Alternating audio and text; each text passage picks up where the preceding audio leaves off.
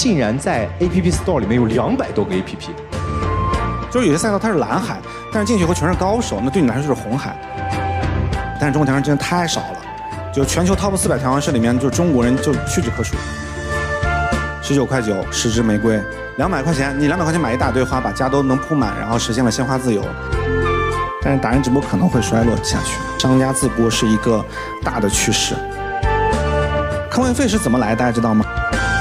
我并不认为短视频是一个很好的带货的工具。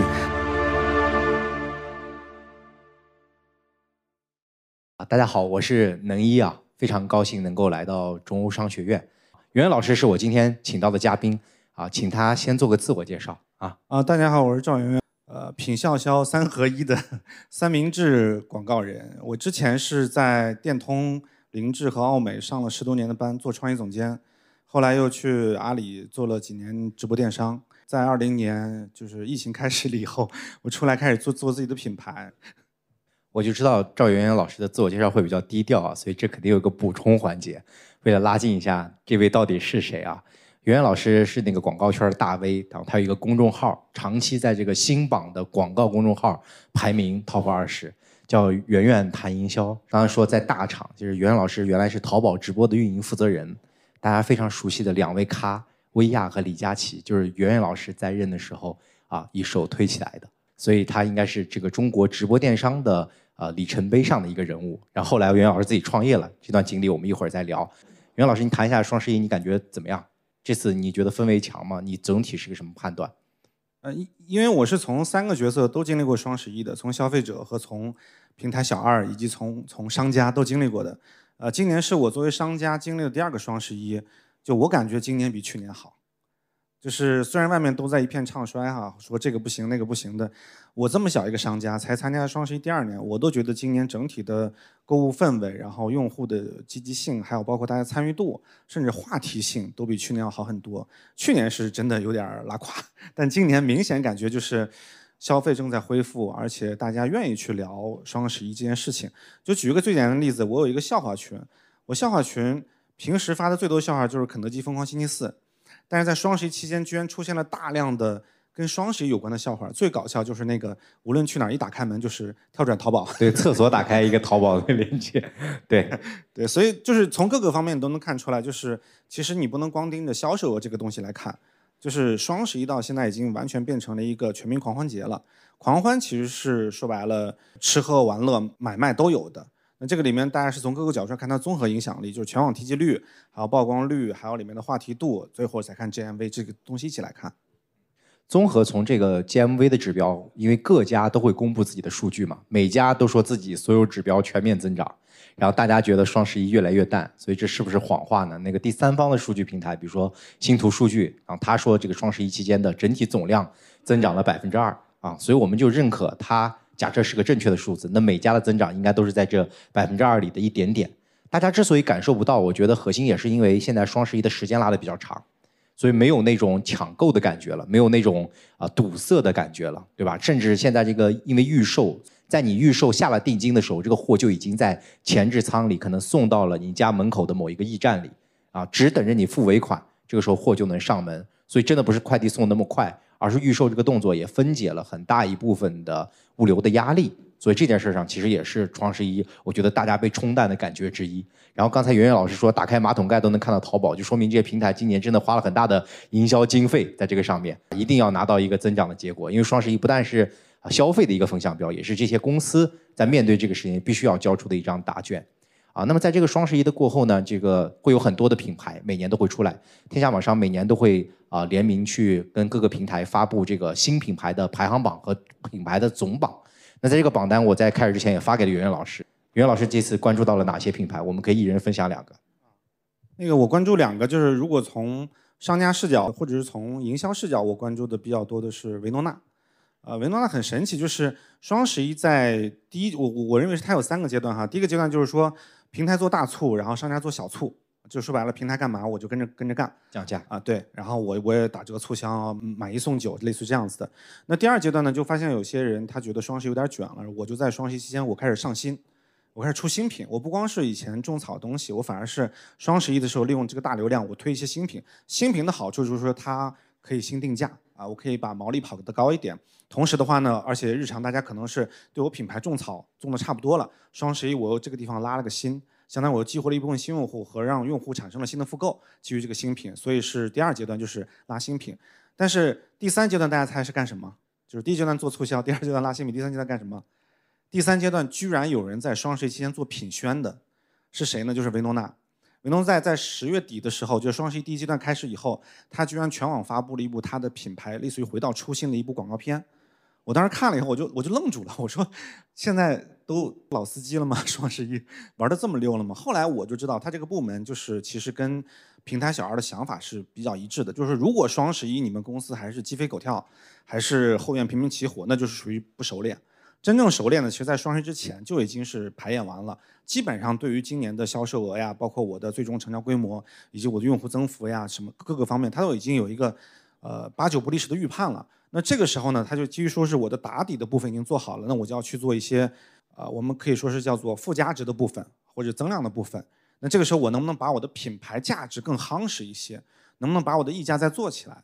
那这个时候呢，我觉得维诺纳这个胆子真的非常大，他就是。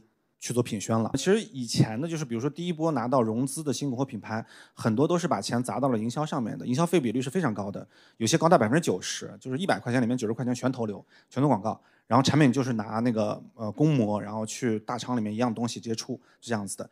这个其实本末倒置的，这个其实有问题的。但是呢，确实有一批新口品牌后来开始卷什么呢？就是卷研发、卷品质，然后卷设计。这就卷出来了，维诺娜就是比较典型的一个代表啊。这是第一个，我从商家视角，我觉得他做的真的很好。他的敏感肌赛道，然后他的整个产品的研发确实是一流了，可以说一流了。然后第二个呢，就是我自己买的一个家居服品牌，叫做蕉内。我不知道在座各位有没有人关注这个品牌，有没有人买？一定要买。虽然它双十一没有便宜几块钱哈，一共便宜了三块三块多钱，好让人生气啊。但是它有这个资本是什么呢？就是它在家居服这个类目里面。都在卷价格或者是卷这种性价比的时候呢，他开始做设计，啊，它的整个从面料设计，然后包括人性化设计，还有包括色彩设计，我们说啊，包括身形设计上面，然后它是以一个做时装的状态去做家居服的。我看到的它最厉害一个地方是什么？就是我买了它一件王一博同款哈，然后当然咱咱不像王一博哈对，然后他那个衣服我买了以后呢，我翻的穿了两天，我愣没发现是翻穿的。然后后来我翻起来发现它连个水袖标都没有，你知道那种东西就拉腰的。然后后来它连缝双排线它都是往内缝，我不知道你们有没有人做过缝纫那个工作，但往内缝的话它就不刮你。然后我觉得哎，全部都是把以前的服装的这种尤其家居服的反人类设计全部消灭掉了，真的是很好。我看完他的家居服，然后我就有点贵，因为三四百就两三百块钱了已经，我就去看那一百多的，我发现明显的差距在于说设计上面。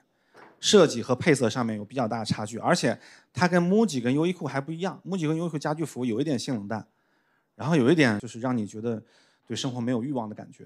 然后，但它呢是有点多巴胺设计，就是它的对鲜艳，做撞色，做那种蓬蓬袖那种感觉，它整个做的都很好。所以我觉得我就买它全套。买到后面发现它已经不光局限于内衣内裤、袜子，还有家居服，它甚至连毛巾这些家居类的用品都开始做了。它在拓品类。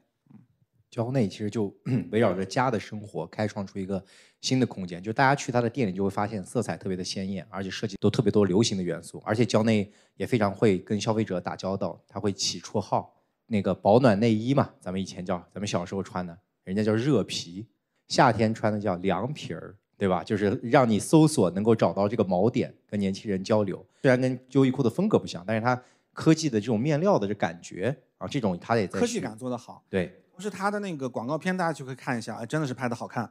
他所有的人物全都用那种未来科幻片那种波普，就是那种第五元素那种。法国那个导演拍那个片子就是第五元素那种的，他是人物是看不到眼睛的，头发齐头帘齐到鼻子这个位置。同时它的广告片很像芬迪，就是全都是有点像 AI 做的一些特殊场景里面出现一个巨大物体这样子毛茸茸的东西。所以整个你看了以后，就是它很潮，它很网红，但是它又充满了生命力。你穿上以后，你整个人都有点精神的感觉。其实这个就是刚才袁袁老师讲的两个案例，都是相当于在产品上首先做了非常深的打磨，同时在跟消费者交流的过程中，尤其是赶在双十一的这个节点去做这个沟通的动作，其实这是一种品牌自信啊。我也分享两个我关注的比较有意思的品牌啊啊，第一个赛道其实是跟 IP 相关的，这个大家就不一定知道了，可以搜搜看啊。这个品牌叫做宝宝巴士，啊，哦，这个一看就是家长是吧？宝宝巴士在今年的这个整个的呃儿童玩具的榜单上，在所有品牌里面排第二名，第一名大家知道谁吗？啊，乐高对吧？这个是没办法撼动的。那宝宝巴士能排第二已经很不容易了。那宝宝巴士的第二名，我就去研究了一下，去年的第二名是谁？是巧虎旗舰店啊，家长应该看过巧虎。巧虎是一个来自日本的品牌，对吧？然后它卖的东西是每年订阅，比如说三千块钱、四千块钱，然后每个月给孩子寄玩具，客单价非常高，对吧？那宝宝巴士卖的东西多少钱？一百块钱、两百块钱。然后他做的是一些，比如说识字的卡片，把这卡片插在这个机器里，孩子就能听到这个东西来读读字、读音乐，对吧？然后还有一些比较交互的点读笔，这就是他的玩具。然后，但当我们看到这个宝宝巴士的时候，我们在那个。公司内部去调研，说大家知道吗？大家都说这个，大家记住的不是宝宝巴士，而是他做的这个 IP 形象，叫啾啾啊，叫啾啾的一个 IP 形象。说孩子们，尤其他做的是幼童嘛，零到六岁的这个孩子们看到啾啾以后，就会天生的对他有一种好感，觉得这东西就是我。然后一个小孩子头上长了三根毛，对吧？这种带非常强的 IP 感，然后就一直要买啾啾的东西。那这种东西的迁移能力非常强的。后来我们仔细调研了一下这家公司，觉得更有意思，值得跟大家中午的同学去分享。我们发现这家公司根本就不是做电商的，人家百分之七十多的收入都是做广告。宝宝巴士竟然在 App Store 里面有两百多个 App，分别是宝宝在不同场景学唱歌、学识字、学跳舞这样的 App。它最大的收入是来自于这些 App 的广告收入。它最大的客户给他钱的人是百度啊和今日头条，很可怕吧？然后人家做的这个原创音乐，现在在 YouTube 这样的平台出海也非常的火。他的粉丝在 YouTube 上超过了李子柒。所以说，中国文化最强的出海可能是宝宝巴士，对吧？是不是很有意思的一些洞察？然后人家再回来做这个品是为什么？其实因为它的主营业务增长放缓了啊，它需要用户跟它有更长的连接，而不止在这个 APP 上的连接。APP 上它的这个 IP 是一只熊猫，大家可以搜一下，是个熊猫。而现在它做了一个人的角色，熊猫是因为它要出海嘛？那中国就代表着熊猫。那现在做一个啾啾的角色，就更能够跟宝宝相在一致。所以这也是个非常有意思的东西。袁老师是不是也听说过这个品牌？在哪里听说过？我就是铺天盖地，到处都有。我觉得宝宝巴士做的比较好的是，中国其实有时候忽略一些娱乐市场。我们老以为只有成年人才有娱乐，其实老人也需要娱乐，残疾人也需要娱乐，宝宝也需要娱乐。我觉得在宝宝娱乐市场里面，他真的是做的特别溜了。就是很多市场其实是我们做的大而全的时候，我们很容易忽略。我们觉得他他不需要吧，他没有这种需求吧？其实不是，他是有这样的需求的。然后人家在这个地方生根了以后呢，就逐渐成长起来了。这个映射回另外一个概念就是。呃，中国没有小市场的概念，我一直想提这个概念，就是，呃，因为前段时间我去趟欧洲嘛，转了一圈然后我去了一个国家叫做叫做塞浦路斯，这是一个岛国，相当于欧洲海南岛。我说你们这有多少人呀？他说全国加起来一百多万人吧。嗯，我就惊呆了，一百多万人，连连上海一个区都上海一个区都几百万人，他居然一个国家就才一百多万人。那我们细细分到任何一个行业里面去。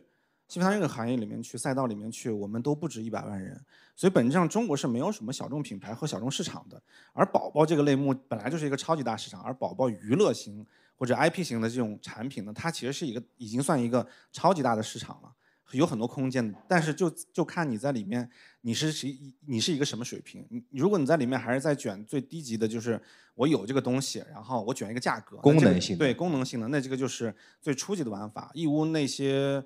呃，工厂就直接就可以把你干掉的。但是如果你往上卷，然后你再卷内容部分去做一些新的东西的话呢，是有还是有大量的机会的。所以这个情绪就比较重要。所以我的第一个洞察就是说，嗯，在双十一发现的这些品牌，他们在做 IP，瞄准情绪价值，然后他们在培育未来的忠诚用户。而你想想看，这个创始人当时他说过，我们有小朋友，有小猪佩奇，有迪士尼，有中国的什么？你突然想不到了。你最多想到动画片，你但你想不到什么东西有动画片和周边的产品还能配合起来，是不是一下子想不到，对吧？那宝宝巴士可能就是这个角色。然后第二个我发现呢，哦，但我这个插一句啊，这个除了这个呃宝宝巴士这个 IP 的价值非常强以外，我还发现了这个这次就是刚才说儿童玩具这个赛道，还有个赛道叫做潮玩，潮玩就是比较潮的玩具。它潮玩赛道第一名原来很多时候都是泡泡玛特嘛，今年的第一名叫做光与夜之恋，有人知道是什么吗？有人知道吗？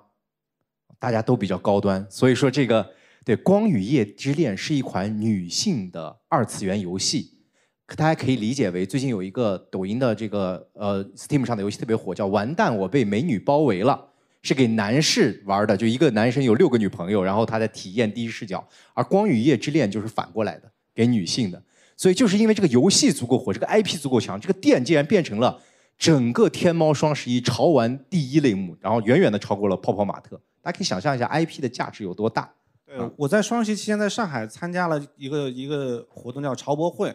我不知道有没有人去过，就是潮博会现场发售的很多的基于某一个呃游戏或者动画片或者某一个剧的这样的 IP 周边，呃，大家想象不到那个火爆程度。第一是价格出奇的贵啊，就是贵的令人发指，但是居然现场排队买，而且居然还要摇号。我当时看到一个，我都不知道那是什么 IP，但是他做的很很精致的一个硅胶模型，我就特别想买，然后我就过去问他我说多少钱，他说六千九百九十九。然后我说那那咬的后槽牙说我说有没有小点的？他说小的那个一千六百九十九。我说那我就买个小的。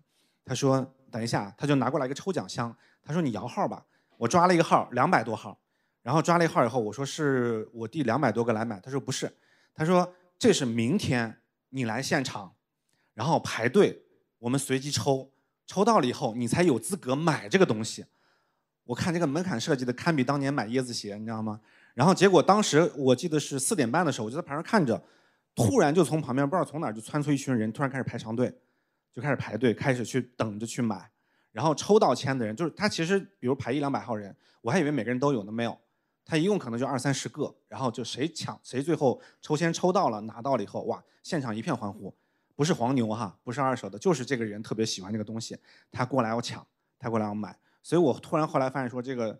潮玩市场这个 衍生的 IP IP 衍生品市场原来已经火爆到这个程度了。之前那个呃阿里设计周的时候，我在杭州已经见识过一次了，现场排长队。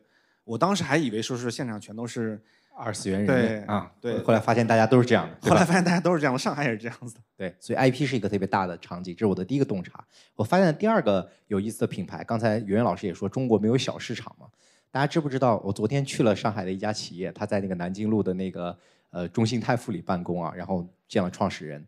这家是做除醛的，就家用除甲醛的，叫做希望树，有人听说过吗？希望树除甲醛，这个他前三年前成立这公司，卖几百万、一千万，今年卖十个亿，啊，今年卖十个亿，他挤进了整个天猫家青榜单的 top 十八名。他只是个卖除醛的，我就问他你是怎么做到的？他说核心我就抓住了内容化的风口。因为内容化能干嘛？制造焦虑，告诉你 甲醛很可怕，提出解决方案该怎么办。同时，他做的这个产品非常有意思。他首先跟刚才那个蕉内一样，起昵称，这是那个，因为他保洁创业者嘛，就是保洁的这批创业者，包括这个美妆创业者都会做的这个。比如说大家都熟悉的昵称，什么红腰子，对吧？他起的昵称叫小绿瓶、小蓝瓶。然后还有就是果冻。啊，小绿瓶果冻，你一搜可能不是个果冻，是个除醛。然后它这个东西在除醛的过程中，咱不说它这个东西到底有多么科学，因为我也不懂啊，我咱也不敢问啊。但是这个除醛的过程，你就看到它那个小绿罐就逐渐变白了，给消费者一个可见的除醛过程啊，一个小的罐子。就产品可视化，这个大家如果买过除醛产品，现在就是做这个做的是非常好的，就产品设计上面让用户有一种 before after。之前之后的一个明显的对比，就是你放在那地方，它就会逐渐变色，你就会下意识的心理暗示说，哦，我家的甲醛全全被它吸走了，吸了以后它变了颜色了，是这样子的。对，这就是营销的学问嘛。这个其实是最早的时候是在一八年的时候，在淘宝直播间里面出一批产品，叫做泡泡面膜，大家记得吧？就你脸越脏，然后你敷个面膜，那个泡泡就起来了。其实跟你脸脏不脏关系不是很大，本身那个就是要起起，大家知道洗衣粉里面起泡也不是为了清洁的，但是它确实消费者需要有时候这些心理安慰。消费者并不是说一定要功能过来以后真的对我有效，那个是吃药嘛，对吧？但吃药 OTC 里面有百分之七十的安慰剂。我们说回来，消费者在消费过程当中，他其实不光是消费的产品的实际的功效，他还需要有内容的相关的体验和一个叫做精神按摩的东西。嗯，对，情绪价值、精神按摩这是很重要。刚说到那个泡泡也是啊，我之前去一个那个男士护理品类叫科岸，他说男人洗脸我比较懒，对吧？就能洗五秒钟。就不洗十秒钟，对吧？所以它那个东西就是一按就出泡沫了。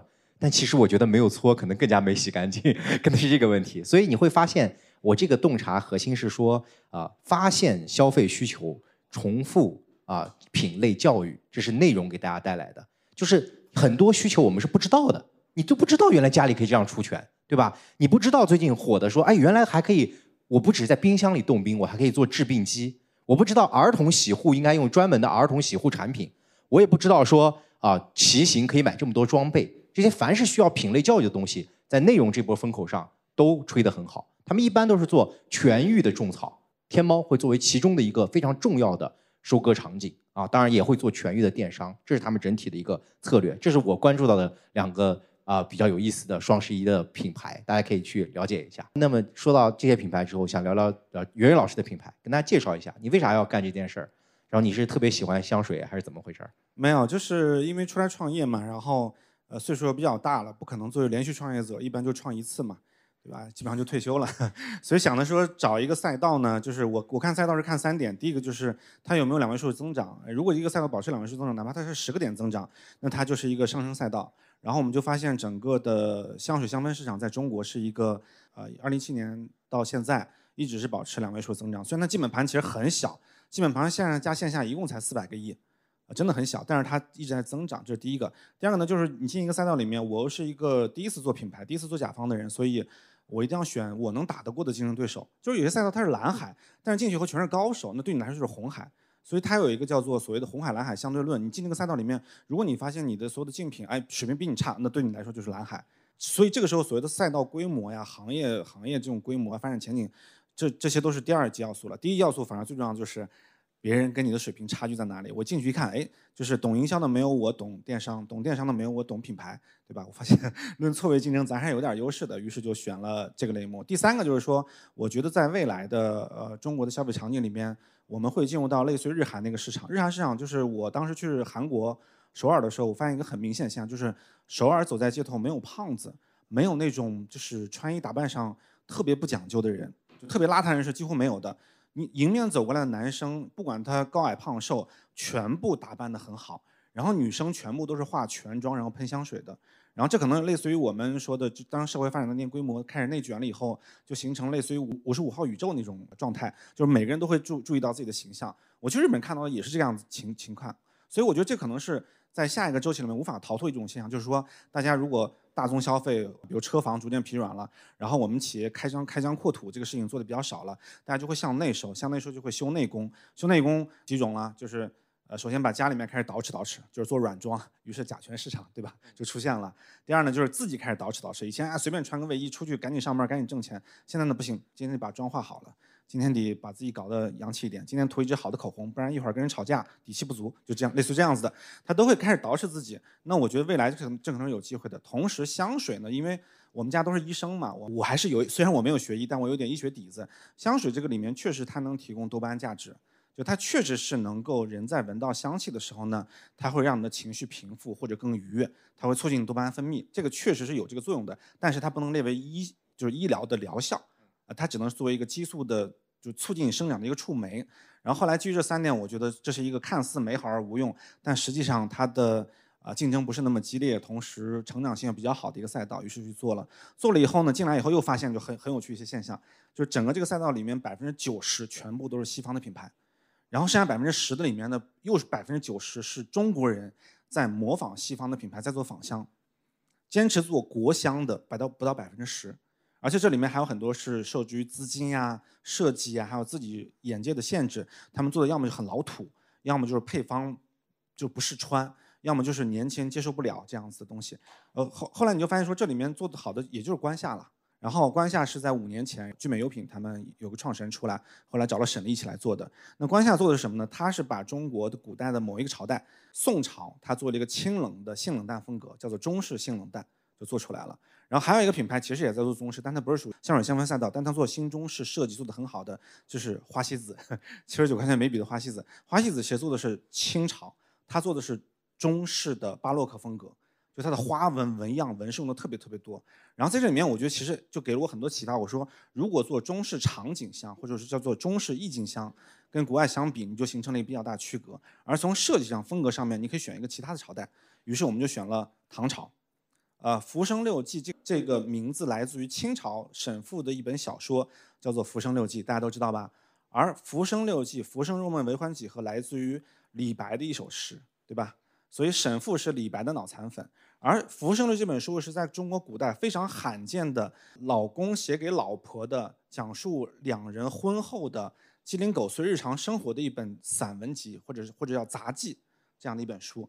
这本书呢有几个特点，就是第一个它不全，他说的六 G 其实只有四 G。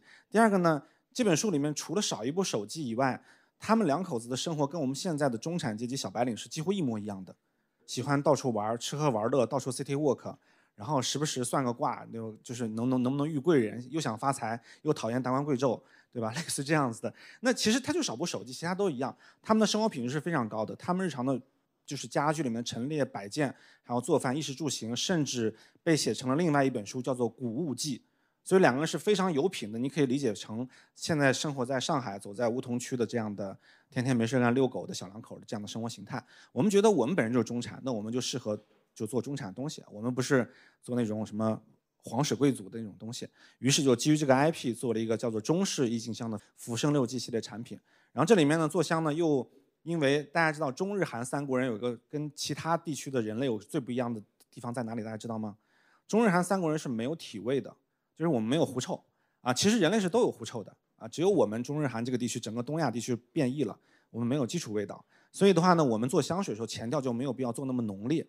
我们只需要做淡一点，所以后来就基于这个做了一个唐朝风格的新中式的中式香氛品牌，叫做富生六记。我们可以看一下圆圆老师的整体的这个思路啊，呃，包括啊品牌的名字的定位，对吧？品牌的缘起、人群的需求的差异啊、市场的规模的预估，这些可能都是一个今天选择切入这条赛道的原因。我就问一个简单的问题。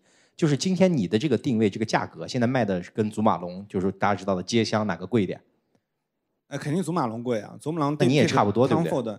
就是就是因为中国人很卷嘛，卷品质价嘛。我们的香精的平均采购价跟 Tom Ford 差不多，Tom Ford 是两千多块钱一瓶，但是我们论香精采购价，我们几乎是一致的。但是香精配方有不一样啊，所以这个价格有高有低，但基本上是按这个标准去采的。这个标准采完了以后，首先香精品质就没有问题，类似于你肯定吃到的是 M 九 A 五级别的。和牛了，只是接下来看调香师的水平如何。调香师呢要去选什么呢？就是我本来想选一点中国的调香师，但是中国调香师真的太少了。就全球 top 四百调香师里面，就中国人就屈指可数。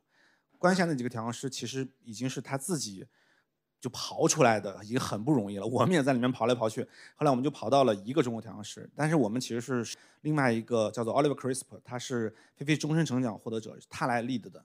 嗯所以就是这些品牌的故事，对于调香的讲究，都支持了这个品牌相对来说比较高的定价。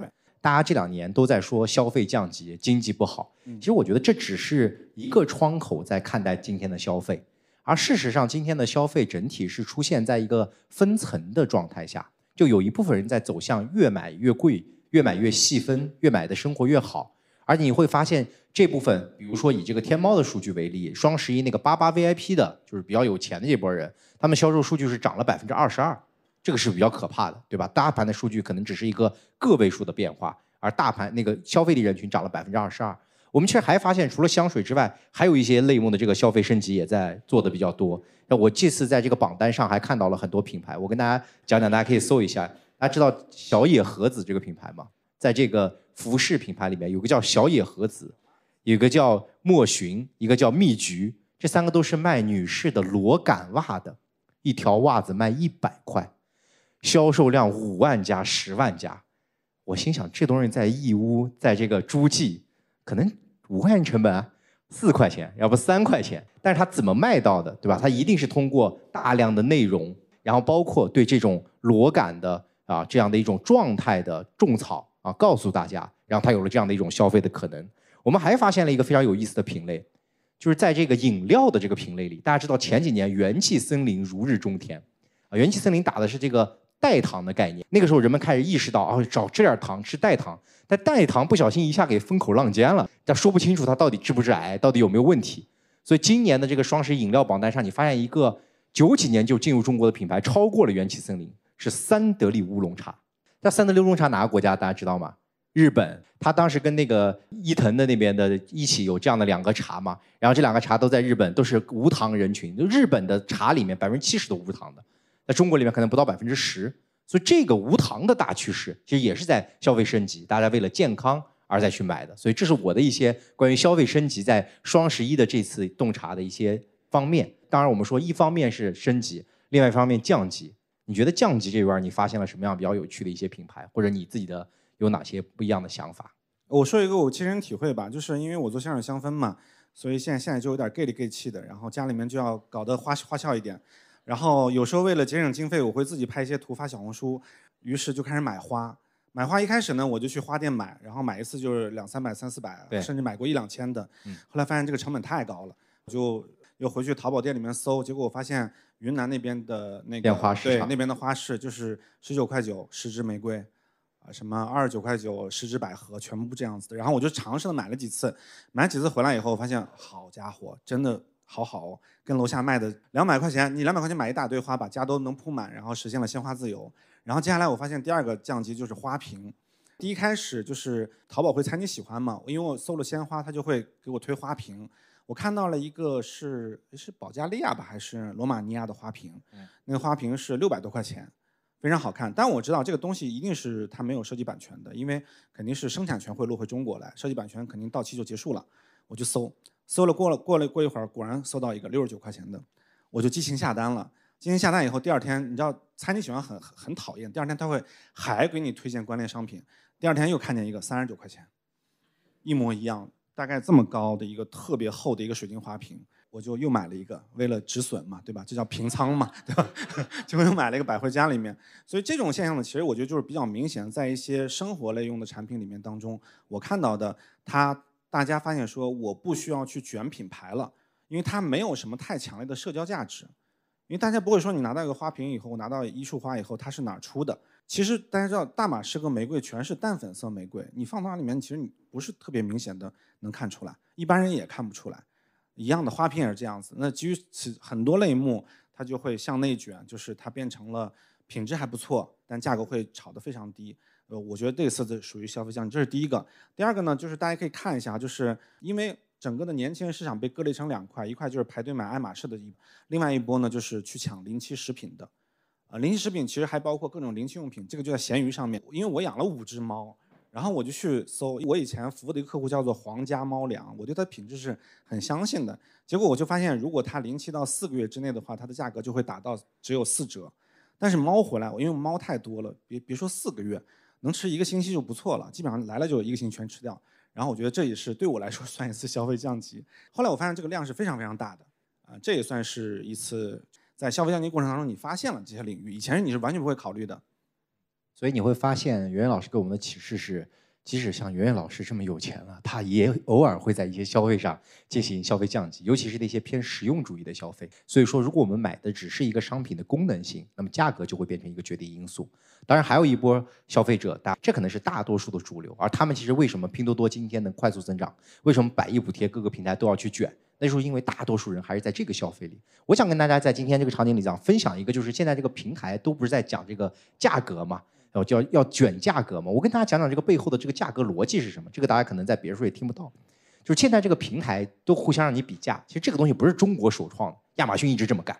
亚马逊的平台型商品，如果你今天不给到我一个最低价格，啊，你给我的不是最低价格，对不起，我让你看都看不到，被反垄断给诉讼了。然后亚马逊还把它的辩护方案晒出来了，说我不是不让你卖呀，你可以把它发给你的用户卖，我只是不让消费者看到它。如果让消费者看到它，那么消费者的权益受损了。诶，听起来好像又挺有道理的，怪不得他把他的辩护方案都晒出来了。然后你去看看现在的平台在怎么做，所有的平台会有算法去抓今天你这个品是不是全网最低价。或者是不是至少是平台最低价？如果是的话，他就会给你一个价格力的，比如说四星价格力平台最佳，五星价格力全网最佳，然后他就把流量灌给你。但是他也不是白给你，他会考验你的品能不能接住这个流量。就有可能就说你今天价格很低，但你这个图做的特别丑，然后你这个服务质量特别差，然后发货特别慢，你就接不住这个流量，对吧？就像抖音那波流量，大家知道吧？推流，现在抖音大家比较了解。他接不住，他就会把这个还是给那些稍微价格高一点的产品。所以今天平台已经用这个方式来逼着商家在一些没有啊情绪价值、没有品牌价值的功能性用品上降价，本质上是要把中间的渠道环节打掉，让所有的人都能够去工厂啊，最最多一传手来做这个东西，其实是对整体供应链的一种优化。但是像比如说你像圆圆老师的这个香，他没办法给你搞价格力，因为他拉了一下没有竞品。对吧？就是没有竞品啊，他可能有还是有很多，还有是吧？我们参加双十一，我们有觉悟的。我们这种小品牌又不是对吧？佳话这种超级巨擘，所以对我们来说，我们就清楚的觉悟，大品牌打折，消费者是认的，说你是大牌，真的打折了，我要我要拿到一些实惠的东西。但是小品牌打折呢，你就该这么便宜，你凭什么平时卖那么贵，对吧？所以我们双十一就回到初心，我们就回到了第一届双十一的标准，就是全部打五折。嗯，所以你就发现消费者真的太聪明了，他知道你是真的赔，他才会来买，你知道吗？就是真的是完全不挣钱，我就拿这个我说我就当营销费用做用户触达，对吧？用户拿到你的这些产品，他起码从一个围观群众变成了一个消费者，变成了你的用户了，我完成这个转化了吧？我就当营销费用了，然后这个时候你就发现销量就会拉起来。所以这对小品牌来说，确实在双十一要干一个这这个事情，但就看你心里怎么想。所以其实你会发现，这个价格大家还是都非常的在意。所以我们还有一个洞察，就是在这次双十一的时候，我们看到了很多的品牌，看起来这一个榜单上有三个品牌，最后你一发现这三个都是一家的，对吧？比如说三个都是上海家化的，对吧？可能会出现这种情况啊。但是你看，比如说大家知道这个波司登，波司登大家知道现在卖多少钱吗？打开搜一下，基本上都是一千多，对吧？两千多，波司登的毛利率已经快赶上加拿大鹅了啊，甚至要高了，对吧？就是这一个，所以他把它走向了高端线。所以他在营销的时候去夏天爬珠峰啊，登峰系列，羽绒风衣啊，对。然后第二个呢，雪中飞，大家知道吗？它这个波司登是一家了，然后它的价格呢，大概在五百多啊，六百多。其实还有一家叫冰洁，冰清玉洁的冰洁也是他家的，你搜三百多。就是他会用不同的产品线来面对今天不同的人群，包括一些小品牌。昨天我去了一个上海的本地的创始人，他是这个天猫全网烧麦第一名。叫一条狗，大家有没有听说过？啊，可以搜一下，叫一条狗。他做那个特别大的烧麦，一个烧麦顶三个烧麦，他卖一个烧麦要将近卖三四块钱，这是不是特别贵？简直无法想象啊！当然，但是确实他卖了两个亿。然后他就后来发现他同行都在抄他的款，然后把这个价格打得很低，然后其实你也吃不出来里面是什么东西。后来他没办法了，他又做了个子品牌，他也用稍微没那么好的料去收割下面这部分人群。所以今天的价格力和这个消费升级决定了。当平台在向两端走的时候，其实品牌也是在向两端走的，这是一个非常大的变化。那我们刚跟袁老师聊完了这个消费升级和降级之后，下一个话题就是袁老师最擅长的，就是现在就是到了一个什么时代？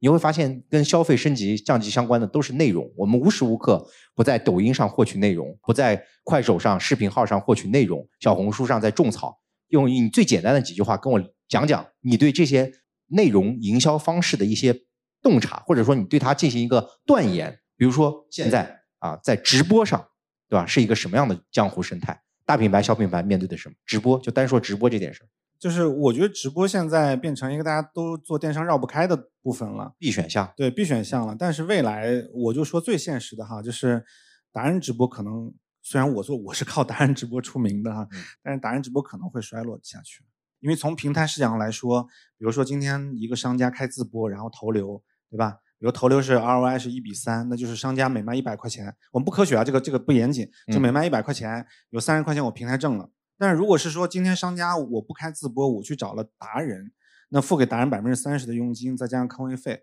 然后商家自己再打打折扣，那商家手上的利润变会变得很薄，同时大头会被达人抽走，达人这个时候就变成了二级流量的劫持者。平台挣在里面挣什么钱呢？平台挣的是达人投流的费用以及每一件产品的扣扣点。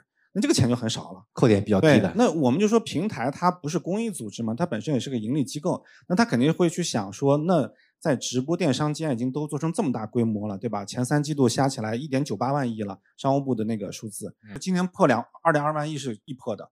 然后呢，这么大两万亿的市场，那在里面平台里面说我已经占我这个电商占比这么高了，那我要切，那我肯定是要利润最大化。他就发现利润最大化其实很简单呀。那就让商家全部去开自播，商家开直播，然后我给他投流，你卖东西，然后我把流量给你，你卖完了以后，这个我投给的流全是你花钱买的嘛，然后我就把大头挣了。这个过程当中就好像没有中间商挣差价一样的，他就不需要超投主播。他们说超投主播就是达人这一块是缓慢下降的过程，因为人是很懒的，大家知道吧？就是今天我一个消费者，我上网我看一个主播的直播间，我把我想买的全买齐了，我为什么要一个一个品牌去选？对不对？一个一个我所以横向比价，这个过程当中会消耗我的购物精力的。那于是达人就天然的利用了消费者这种用脚投票这种懒惰心态，他就会逐渐成长起来。所以你就发现，在直播圈里面是说，不管这个平台扶不扶持超投，或者打压不打压超投，它都会诞诞生超投。其实是消费者用懒惰这个情绪就投票投出来的。但是基于未来的这种平台的基于直播电商的盈利模型，那达人在里面它占据的利润比太高了。那这个时候肯定是平台如果掌握的公域流量足够多，像抖音这样的平台，它几乎百分之九十五都是公域流量，粉丝其实没什么用。你关注列表就是个大号点赞嘛，对吧？然后基于此的话呢，它就会释放更多的或者叫倾斜更多的流量给到商家的自播里面去。那商家自播其实抖音现在你看到它同时在线显示的什么三五个人，对不对？但是如果做实体店都知道，如果一个店里面走进来三五个人，那这个店十平米就已经有很多人要争议兴隆了。对，它不是累积观看。所以基于此的话呢，未来我个人判断就是商家自播是一个大的趋势啊。我跟圆圆老师的想法其实是一致的啊。这个我们在走很多的商家品牌商家调研的过程中，发现商家前两年在抖音这个电商平台的成交，大不多都以达人合作为主啊。这两年基本上自播会占到百分之五十，达人合作可能是百分之四十，然后商品卡溢出的流量是百分之十。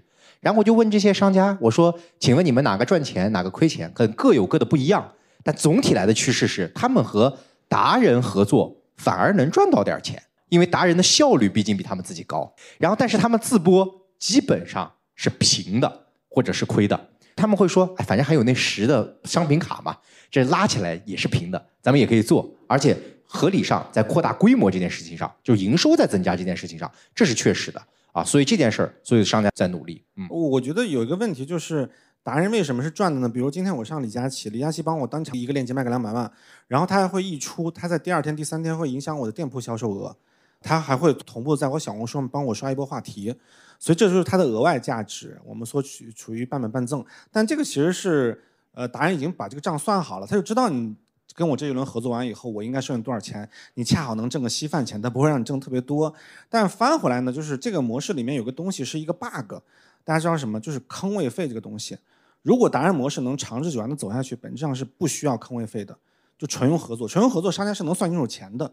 这样的这个费效比是比较合理的，但是如果加一个坑位费，大家知道，其实李佳琦的坑位费不是全行业最贵的，大家知道吧？十万块钱啊对，十万块钱是一个中游甚至是中下游水平，就是很多的那些抖音上面一些大哥们、一些美女小姐姐，二十五万到三十五万的坑位费，就基本上投它是豪赌。坑位费是怎么来？大家知道吗？坑位费是之前在杭州淘宝主播当时出去跑供应链的时候，供应链为了抢主播，因为主播不够，然后给的好处费。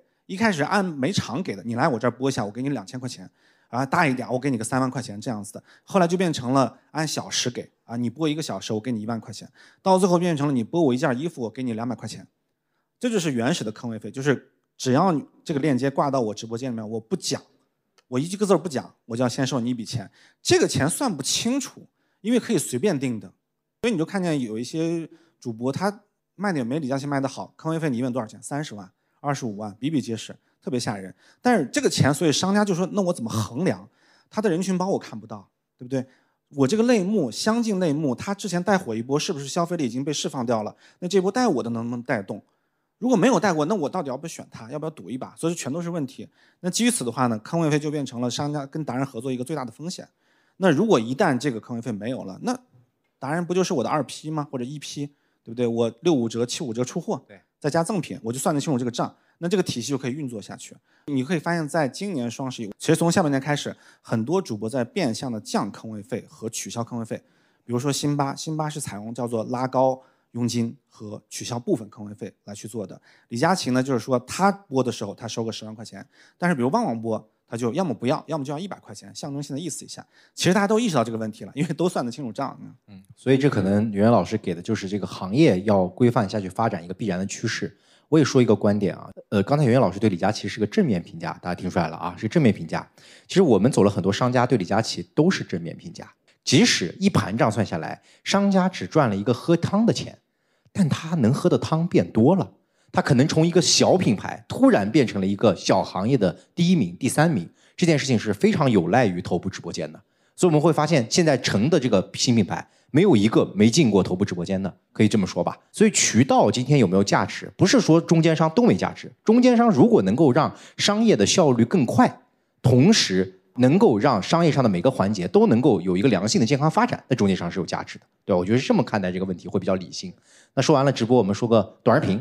怎么看待短视频这件事儿？对短视频，你觉得呃会给接下来是一个对品大品牌、小品牌意味着什么？因为我以前就做广告的嘛，我们以前就拍 TVC，十五秒、三十秒，而且我们那时候拍了大量的，就是因为当年大家都受保洁系影响，当然做快消做的比较多，所以我们经常拍保洁是叫做四段式广告，大家听说过吧？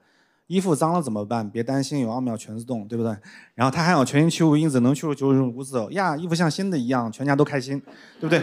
这是标准的叫做提出问题，然后提出解决方案，然后 why 为什么这个东西能解决你的问题？就 reason to believe RTB，最后再来一个叫做 happy ending，就叫四段式广告。这是我当年做了快十年，就一直做这个广告格式。嗯，然后这个格式呢，其实你发现现在很多短视频也是一样的。对，就短视频只是简化了。他说哇，家里面有甲醛，味道好难闻怎么办？别担心，有这个。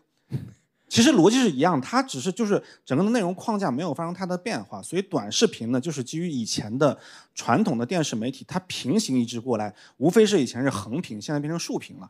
以前叫横店，现在叫竖店，一回事儿。基于此这个逻辑呢，其实短视频它就是广而告之的，产生兴趣的这么一个作用。你说是一个短视频里面能让我进行冲动消费了，那你真厉害。而且是可能这个品类它的品牌性质比较弱一点，品类性质比较强，强功能性，而且是比如说低客单的快消品，我我没有那么长的决策周期，我就迅速就把它买掉了，买块肥皂了，买个洗衣粉了，买个泡面了都可以的。但是如果我想买辆车，你让我看一条短视频就买这个不太可能。所以短视频就有点像什么呢？我们以前就是分三种嘛，就是图文类似于步兵，就是量一定要特别大，哗铺你铺几万篇、几十万篇铺帖子。短视频呢叫做特种兵。就是你只要报一条就行，嗯，大家知道现在很多的平台，你只要报一条短视频素材，你就投流吧，就会这条投流能用半年。所以很多哪怕现在你看做很多短视频账号的达人，他本质上也只有一条短视频，就他所有的短视频就是一个格式，围绕这个模式做的。那回到我们商家来做短视频，第一，你想清楚，它就是一条广告，啊，广告里面干嘛呢？要么我就做四段式，提出问题、解决问题、强功能性的；要么呢，我就讲我品牌。我是个什么人？我能干什么？我的理想是什么？我的目标是什么？或者是我是什么性格？你说清楚这种事情。卖货呢是在这个后面你能够偶发出现的事情。所以我本质上我个人站的立场就是说，我并不认为短视频是一个很好的带货的工具，但它确实是做品宣、做内容池里面最重要的一个工具。短视频不能带货，可能是大家几乎现在商家的一个共识了。除非一些那种特殊的短视频，刚才也说了啊，就特别有场景感的一些短视频，你没见过这东西，你第一次在短视频建立到萝卜刀这个东西，对吧？啊，那你觉得你可能马上买了，而且价格也挺便宜的，三块钱。对啊，除了除此之外，短视频更大作用是种草，还有刚才我说的就是一些新鲜的品类的教育这件事儿，短视频做的是非常重要的。而且我发现一个点，就是说。原来的传播媒介是中心化的，对吧？电视机 TVC 啊，你不看也得看，一共也没这么几个频道，收视率一定是这样的。不会因为一个广告可能会影响一条整个的这个收视率。但是短视频大家都会在算法里去跑，对吧？所以为什么你会发现一个品牌有些时候投流的那个短视频，刚圆圆老师也说，永远都是一样的，因为那一条被市场验证了，它投下去 ROI 永远是正的，它就会永远的投。所以你去看 B 站上，为什么有些广告博主做的视频，他这辈子做的最火的一条视频是一条广告，你都不能理解，你说为什么会这样的三千万播放，但是品牌商给他投的。之前说那个来风卖那个吹风机，他投 ROI 一比十，他玩了命的投，对吧？是投出来的啊，是这么个逻辑。所以在今天的这个状况下，我们看到有一点的变化，就是说品牌在做这个短视频的时候，它会更加的偏消费者视角，或者是即使他没有一个像圆圆老师这样的军师这样的 Four A。啊，他也会去逼迫自己的员工拍这种用户视角的短视频，就是短视频会让消费者对媒介的、对用户的表达从品牌视角到消费者视角，甚至大家去看很多的淘宝的详情页头图，大家现在我说详情页头图，但现在已经很多被那种生活化的短视频替代了。比如说之前我看到一个品牌叫直护，它是卖抽纸的、家清用品的，他做了一个新的产品，就是把这个纸可以挂在墙上，这样挂一个很长的，然后不断的抽。那个画面感跟他的竞对相比，就他拍了一个生活化的场景，效果就非常的好。那除了短视频以外，就是小红书嘛。小红书对品牌来说意味着什么？对吧？大品牌、小品牌怎么去把握它？现在，大家猜一下，小红书每年就发笔记数最多的是哪个品牌？大家可以猜一下。就可能各位想都想不到，就是去年小红书发笔记最多的居然是香奈儿。但香奈儿其实自己的官方的我们叫做 BPU 三种内容，它的 BGC 内容并不是很多，它发的甚至很克制。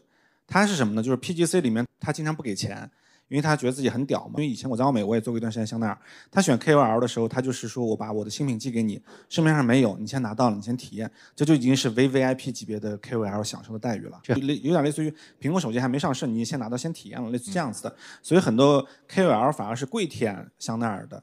第三就是说香奈儿本身它的 UGC 基础太好了。就是它的每年大两百多万条帖子，两两三百万条帖子里面绝大部分都是 UGC 内容，所以就是小红书整个生态。小红书其实是这样子的，就是如果你要说体现你企业的或者品牌产品整个的调性风格，就两个字：好看。不要讲其他的乱七八糟什么功效、功能什么的，那那是第二步。先把这张图拍好看了，在一个双瀑布流结构里面，让别人愿意去点那一下，先形成了 CPC 再说。第二个就是。用户视角，因为小红书是很吃 UGC 内容的，他很很在意，就是说这个不是什么品牌发的，不是达人发，最好是一个素人发的。所以小红书对于素人笔记内容是非常优待的。你素人如果有一条笔记火了以后，你知道他给你加权重加六个月的时间，你六个月就这一条，他一直给你加流量，你知道很神奇。然后小红书的素人发一个内容是转化很好的，我给大家说一下，这都是我的血泪经验啊，分享给大家。手持，只要他手拿着说我买了啊，李佳琦直播间出了。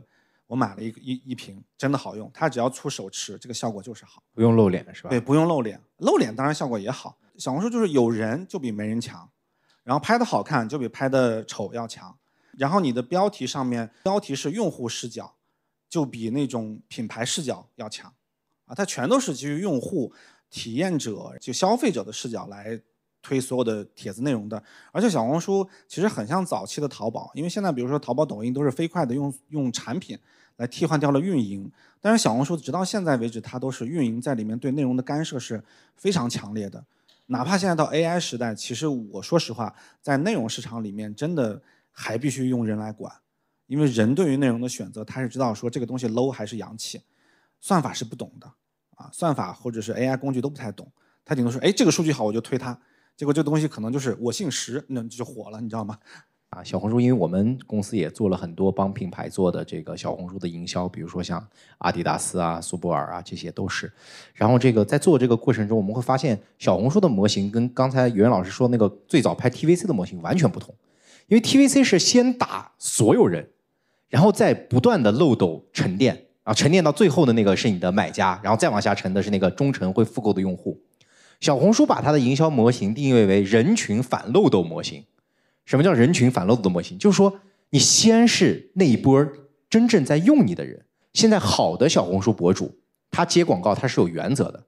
他说我没用过的品牌我不接，对吧？或者说我我就觉得这个品牌我真的不喜欢，我不会接。就如果有原则一点的小红书博主，或者能做长久生意的博主，所以他们会先锁定这波人，然后通过这波人反漏斗，再往上再去出圈。啊，甚至有一些小众品类，比如说骑行，为什么在小红书上这么出圈？就原来那个车啊，本来只是一些极客的运动的人在骑，但后来发现女生骑起来都特别漂亮，对吧？然后就慢慢的出圈，变成了一种轻生活方式的选择。所以反漏斗模型在小红书这件事上特别重要。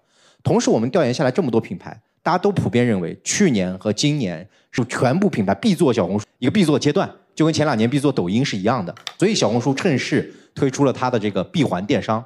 那这件事呢，就品牌方就没有那么看好了。但是呢，就是大家想想，小红书都是开环的，就是它投放下去，我不知道这个东西到底有多少成交，就我得猜，我得靠我天猫店的这个成交的异动情况来去猜小红书的我千次展现带来的成交到底是多少。在这个情况下，都有这么多品牌方愿意在小红书去投广告。那如果它的数据是闭环的，它这个是多么可怕的一件事儿。但他现在选择的是。闭环模式是自闭环，就是闭到自己，那其实就要给商家增加运营成本了。我得搞小红书渠道的运营，对吧？我得找小红书的主播，小红书的买手，这事儿稍微复杂一点。像 B 站、知乎做的都是开环，他会把数据直接借给京东，借给阿里，然后你就能看到投放效果是多少。这就是种相对懒一点的选择。然后小红书刚才我们也跟大家聊完，那最后今天这个主场播客，袁老师老在播客里接受采访，而且每次都。播放量很多，所以我这次邀请了圆圆老师。对，你觉得播客这件事跟品牌营销能结合起来吗？肯定可以结合起来，因为大家知道，其实广告人的嗅觉是很敏锐的。我第一开始接触播客是前 WPP CEO 李倩玲，叫做 Bessie，她有一个播客节目叫做备忘录。呃，当时是二零二零年初的时候，当时她跑过来跟我说：“你能不能讲一讲直播电商这个事情？”你想嘛，他以前相当于是我的老板的老板的老板。对吧？我是奥美的，然后他是奥美又属于 WP 集团，他是集团 CEO，他退下来以后居然开了一个播客节目。我都没有想到，然后我说啊，如果广告人开始关注用播客这个工具了，那他肯定是有人群的，这是第一个。第二个呢，就是我后来我们行业当中有一个品牌做得非常好，叫做佩香朱丽叶，大家知道吧？这是一个很女权主义的香水。然后他一直做推广的时候遇到了很多问题，就不温不火的。结果他后来上了一期播客节目，这个播客节目呢是属于小众人群，就 LGBT 人群的，讲平权的，讲这种多性别主义平权的。然后这种节目在播客里面是有生存土壤和拥趸的。然后他上了以后，他的销量就暴涨。你知道，在我们香圈，如果你能年销售破亿，这就属于超级大户了。GUCCI 也没多少，香奈儿也没，都是在十个亿以内的销售额。所以当时佩香朱丽作为一个新生的香水品牌，也在营销推广比较四平八稳情况下，就是因为只跟播客市场，然后就杀出来了。我所接触的很典型的案例。那今天的播客市场呢，有一个好处是什么呢？很多的播客的内容非常好，而且它复复听率和整个播客的内容的。寿命周期是比较长的啊，这是第一个，而且现在属于说供给端，就是听的人多，但内容其实不够，这是一个非常就是早期成长的红利期时期。但它还有一个问题是什么呢？就是早期嘛，有个最大的问题就是商业化模型大家都有点问题，就是播客上面的报价极其的诡异。就我也去买过播客，一个四千播放量的播主报价是七万块钱，我当时就愣在。原地石化那种的，太贵了。这个报价有点很神奇。但是另外一个呢，就是五千播放量的一个播客，然后我就说你多少钱啊？他说给个五十吧。我说啊，我不说你这你这播放量是真的假的？你刷的吗？你你五千播放量要我五十？他说我就一会儿去食堂吃饭，你给我五十块钱，我够我晚饭吃就可以。我才知道他是个学生，知知道吗？所以就是这个里面价格体系是完全不商业化的，全纯就是因为。播客这个他自己想当然去做的，而这里面呢，比如说服务公司呀，包括了整个的媒介公司呀，还都不是很成熟，所以这就是早期的整个这个一个工具、一个产品早期的时候必然出现的问题。这个时候，你如果你去做一个播客，做做一个内容，你可以做很垂直、很小众，你发现很容易找就是一群核心粉丝，或者是你把你的商业这种模型做得好一点，真的是商业化，其实我觉得还挺快的。那我们也发现了，在播客上面已经很多的品牌在做营销了。比如说有个品牌叫大小咖啡啊，当时我听过他的一期播客，啊，就是他就是一个线下的咖啡品牌，一共就开了七八家门店，在景德镇和北京。但是他觉得当时他那个理念，他说，他说如果今天我卷低价，我卷不过瑞幸；如果我一味卖高价，那我到底为什么卖高价呢？对吧？我的我就卖三四十块钱咖啡，我为什么人家要就喝不喝星巴克来喝我呢？那前提是我必须是个文化品牌。所以他在这个大小咖啡的这这个播客里面，他就邀请了很多美食的达人来分享它的价值，这件事很有意思。其实播客大家可以这么去看，就理解更简单一点。以前我们做广告有传统的五大传播媒体嘛，就是户外媒体算一种，纸媒算一种。广播广告算一种，电视广告算一种，还有直邮算一种。以前就是五种，这五种里面其实后来就都被替代掉了。比如说 TVC 就已经被抖音短视频这种替代掉了，比如说纸媒这些都被小红书这张帖子替代掉了。户外媒体现在还是为数不多能活着，类似于分众这样子的，被分众替代对，被分众替代掉了。那其实播客替代掉就以前的广播。那互联网本身是没有创新的，互联网不会说凭空出现一个我们现实当中没有的东西，它是现实当中我们所有经历过所有东西的再次的升级和迭代。它本身就是这个模型，它变得更高效了，或者是更人性化了以后再用一次，那其实所以没有什么新鲜的东西。你看播客就是以前的广播，以前你是开车的时候听广播，那现在就是说我坐地铁的时候我插个耳机，或者我上班通勤的过程当中我听一段时间播客。其实本质上它的整个产品逻辑跟商业模式都是一次升级迭代，但它本质上是没有变的。所以基于此，大家就想，我以前如果是老一点的哈，我们如果在做。比较老一点的六零七零后、七零八零后，当年做过传统广告的，就知道说啊，其实你对播客的理解，只要像广播广告理解，你就知道说怎么玩它了。而且这个播客的用户的粘性非常强，因为他老听你三四十分钟，他就感觉这个人就是很熟，天生有一种很熟、很信赖的感觉，很有价值。播客这件事儿呢，我觉得呃，就今天还是有非常可以期待的一个场景，而且它是在实现平权。抖音实现的是娱乐平权。啊，三四线城市村里的老太太也能跳舞，被更多人看到。啊，播客其实实现的是更多的是知识的平权、深度思考的平权。最后，我想问一个问题啊，简单说，你跟大家讲讲，就你认为的什么叫做品牌营销？什么叫新品牌？未来新的品牌营销是什么？其实品牌定义是销售者向购买者长期提供的一组特定的特点利益及服务。但其实这句话理解过来，其实大家先理解什么是白牌。白牌是什么？白牌就是义乌货嘛，对不对？你九块九三百个垃圾袋，这就叫白牌。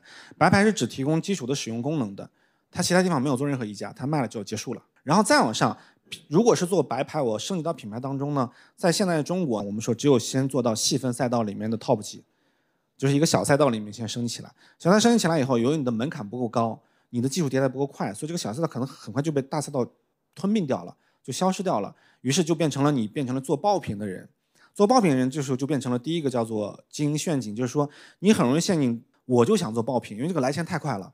我只要打爆一个品，一双拖鞋或者一个地垫，然后我就能躺三个月，甚至我能躺半年。于是你就看见从义乌到杭州有大量的人，他是不愿意做品牌的，他愿意做什么？做爆品，或者小赛道，我做一个产品，我一年卖个两个亿，哦，舒服，对不对？就这样子的。